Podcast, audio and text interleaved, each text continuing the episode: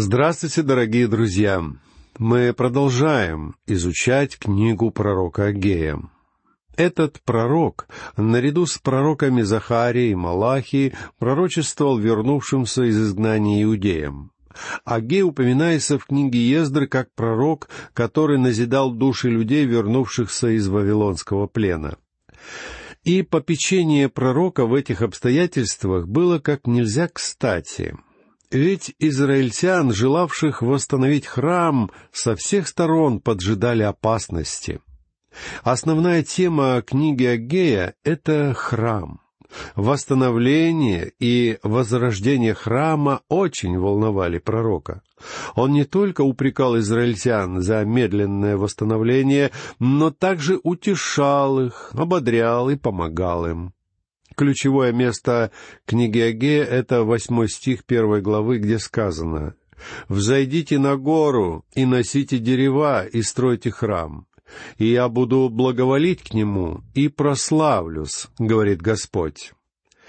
Кроме того, для понимания книги Агея важен и четырнадцатый стих первой главы, где сказано и возбудил Господь дух Зарававеля, сына Салафиилева, правителя Иудеи, и дух Иисуса, сына Иосидекова, великого Иерея, и дух всего остатка народа. И они пришли и стали производить работы в доме Господа Саваофа, Бога своего. Когда израильтяне вернулись из Вавилонского плена в свою собственную землю, они строили грандиозные планы и относились к происходившему с огромным энтузиазмом. Но в своей земле они столкнулись с невероятными трудностями, для преодоления которых требовались поистине титанические усилия. Вернувшиеся на родину израильтяне заложили основание храма, но противодействие самарян было столь ожесточенным, что они прекратили строительство и оправдывали себя, говоря, еще не пришло время решив заботиться только лишь о собственном благополучии, эти люди говорили, восстановление храма дается так сложно, что, по-видимому, оно не угодно Богу. Израильтяне говорили, что не время строить дом Господу, но в то же время они строили себе дома. Для этого, как они считали, время пришло. И Господь даже указывает, что они строили украшенные дома. Это были прекрасно спланированные, прекрасно построенные, роскошные дома. Пятнадцать лет они строили себе украшенные дома, а дом Господа все это время стоял заброшенный. Разве просто было этим людям, жившим во времена Агея, строить для себя украшенные уютные дома? Нет сомнений, что они также сталкивались с трудностями. Но при строительстве дома для Господа они не были готовы преодолевать те же самые трудности. И они выходили из положения с помощью неуклюжего оправдания. Господу не угодно, чтобы мы восстанавливали храм сейчас. Богу же не нравилось такое отношение своего народа к восстановлению храма, и Он призывает людей обратите сердца на пути ваши. То есть посмотрите, что с вами происходит. Через пророка Агея Бог указывает на одну весьма практическую проблему. Он говорит, «Вы сеете много, а собираете мало. Едите, но не в сытость. Пьете, но не напиваетесь. Одеваетесь, а не согреваетесь.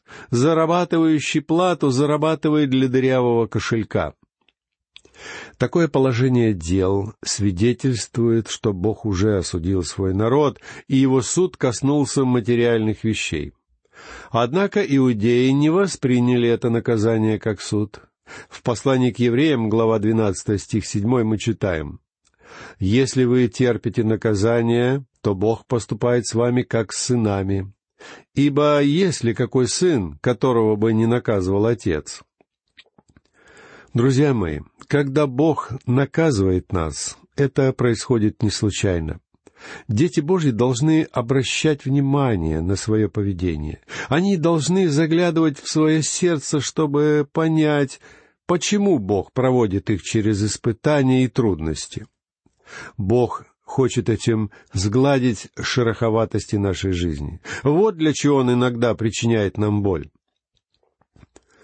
А у народа Израиля тогда случился неурожай, они голодали, им не хватало денег на покупку одежды, и у них не было сбережений, но они никогда не объясняли эти бедствия своим неповиновением. Они пытались найти другие объяснения. А как ведут себя сегодня дети Божьи? «Да, мне просто не повезло», — говорят они, когда проходят через период неудач. Однако для детей Божьих не существует такого понятия, как везение или невезение. Все наши трудности не случайны. Бог ничему не позволит произойти с вами без определенной причины. Бог пытается произвести нечто ценное в ваших сердцах и в вашей жизни. Вот почему Он говорит «обратите сердце ваше на пути ваши». Человеку всегда кажется, что он идет верным путем. Но в книге притчи, глава 14, стих 12, написано следующее. «Есть пути, которые кажутся человеку прямыми, но конец их — путь к смерти».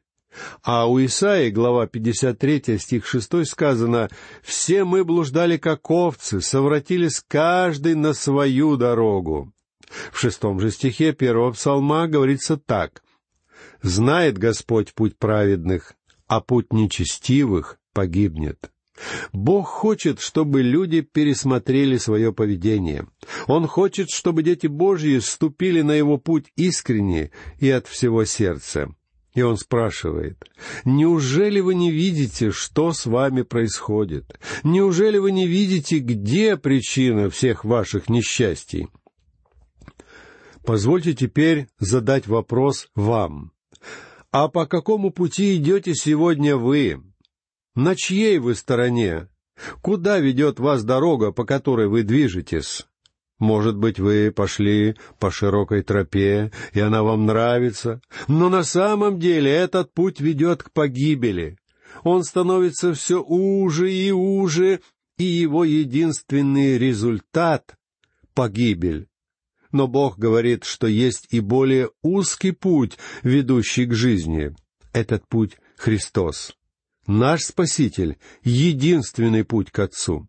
Это узкий путь, но по мере того, как вы идете по нему, он становится все шире и шире, а затем вы оказываетесь на прекрасной пажите. Вы получаете жизнь, причем жизнь с избытком. Друзья мои, Сейчас, когда мы читаем книгу Агея, самое время посмотреть, на каком вы пути. Обратите сердце ваше на пути ваши. Куда вы направляетесь? Как обстоят дела у вас в семье? Если вы молодой человек и учитесь, то задумайтесь о том, какова цель вашей жизни — если вы юная девушка, то подумайте о том, с каким молодым человеком вы встречаетесь. Куда этот человек приведет вас? Что происходит с вами? Почему бы вам не посмотреть, куда вы идете? Мне пишут самые разные люди с разными судьбами. Многие из них идут в правильном направлении. Другие совершенно искренне признают, что они на неверном пути, и они страдают от того, что их семьи разбиты, разбиты сердца и изломаны жизни. Бог же сказал, «Обратите сердце ваше на пути ваши». И Бог хочет помочь израильтянам найти решение их проблем. Это решение такое простое и понятное, что вам может показаться странным, зачем вообще надо было о нем говорить. Бог приказывает израильтянам строить храм и сообщает, что им в первую очередь надо сделать три вещи. Как мы уже убедились, народ Израиля не знал, с чего начать восстановление страны. Они начали строить свои собственные дома прежде, чем дом для Бога.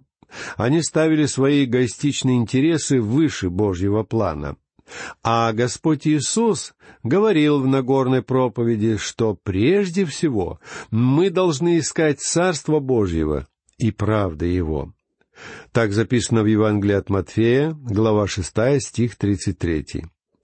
И это правда, которую мы должны искать, Господь Иисус Христос. Если у вас есть Христос, то вы обладаете всем, что вам нужно. Я не собираюсь отвергать роль всего земного, что нас окружает, и я не хочу сказать, что вам совсем не нужно заботиться о себе, отказаться от денег, которые вы получаете, от удобной квартиры. Деньги ведь тоже могут быть духовной ценностью, в зависимости от того, на что вы их используете. Дом тоже может быть духовной ценностью, если это место, где почитают Бога. Любое здание может быть местом, где вы свидетельствуете о Господе. Туда могут приходить за духовной поддержкой ваши друзья. Там может заниматься библейский класс. Ваш дом может быть так же свят, как ваша церковь. И вещи, к которым сегодня стремятся люди, сами по себе неплохи. Но плохо, когда их ставят на первое место в жизни и пользуются ими для своих собственных узкоэгоистичных целей. И вот в восьмом стихе первой главы книги пророка Агея Бог сообщает народу израильскому, что им следует делать. «Взойдите на гору и носите дерева, и стройте храм, и я буду благоволить к нему и прославлюсь, — говорит Господь. Как видим, решение очень просто израильтянам нужно сделать всего лишь три вещи. Во-первых, взойти на гору. Во-вторых, принести туда дерево. И в-третьих, отстроить храм. Друзья мои, я честно скажу вам, я не понимаю, почему народ Израиля не понял всего этого раньше. Когда, собственно, «я» сильно выпячивается, оно заслоняет от человека все остальное, и человек становится слепым. Он не видит того, что должен бы видеть. Очень простые вещи превращаются в сложные проблемы. Люди говорят сегодня, «Жизнь так сложна, мне нужен психотерапевт». Нам нужно все прояснить. Но, друзья мои, если Бог будет занимать в вашей жизни то место, которое Он должен занимать, он сам все для вас прояснит. И вам в первую очередь следует разобраться с непомерно большим «я», которое находится в центре вашей жизни. «Взойдите на гору и носите дерева», — призывает Бог. Если вы были в Израиле, то вы, читая эти строки, наверняка удивились бы, Какие такие дерева приказывает носить Бог, если сегодня в этой земле почти что нет никаких деревьев? Вот уже многие годы Израиль проводит в жизнь программу восстановления зеленых насаждений на своей территории. Там уже высадили миллионы деревьев, но холмы по-прежнему выглядят голо. Только на некоторых из них есть какие-то признаки зелени. Но когда-то, как видно из этого стиха, земля Израиля была сплошь покрыта лесами. Ведь Бог не сказал бы им идти на гору и носить дерева, если бы там нечего было носить. Но что же случилось с лесами? Когда в 70-м году по Рождеству Христову в Израиль вторглись римляне, они не только разрушили города, но и уничтожили все деревья в этой земле. Они вырубили практически все деревья. Снова обратите внимание, что Бог предлагает очень простое решение проблем. Подняться на гору, носить деревья и строить храм. Конечно, для того, чтобы нарубить деревьев и построить из них храм, нужно было бы немало потрудиться. Но, друзья мои, если вы не готовы работать для Господа, если вы не хотите делать того, чего ждет от вас Бог, то никакое изучение Библии ничем вам не поможет. Бог смотрит на ваши дела. И эта маленькая книга пророка Агея представляет собой не что иное, как Евангелие дел. Как мы уже поняли, В этой книге Бог бросил своему народу вызов. Израильтяне обманывали самих себя, полагая, будто исполняют Божью волю. Но на самом деле они не строили храм, потому что были ленивы. Они пытались скрыть этот факт за благочестивыми речами. Время еще не пришло. Богу еще не угодно, чтобы мы строили храм. А Бог велел им прекратить обманывать себя и приниматься за работу. Он сказал, «Вы оправдываете себя тем, что у вас не урожай, что у вас какие-то другие трудности. Вы обвиняете во всем обстоятельства. Почему тогда вы не вините меня?» Это я причинил вам все неприятности. Я пытаюсь пробудить вас.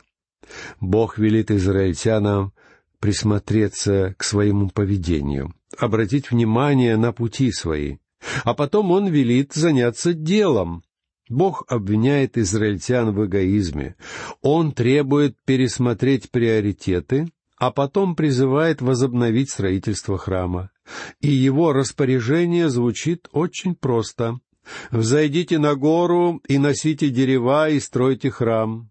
Деревья к вам сами не придут, их нужно срубить. Итак, пора приниматься за работу». Сегодня многие проповедники призывают христиан ждать, пока в их жизни случится чудо. Они говорят, Бог пошлет вам чудо. Так вот, я скажу вам, что никакого чуда Бог вам не пошлет.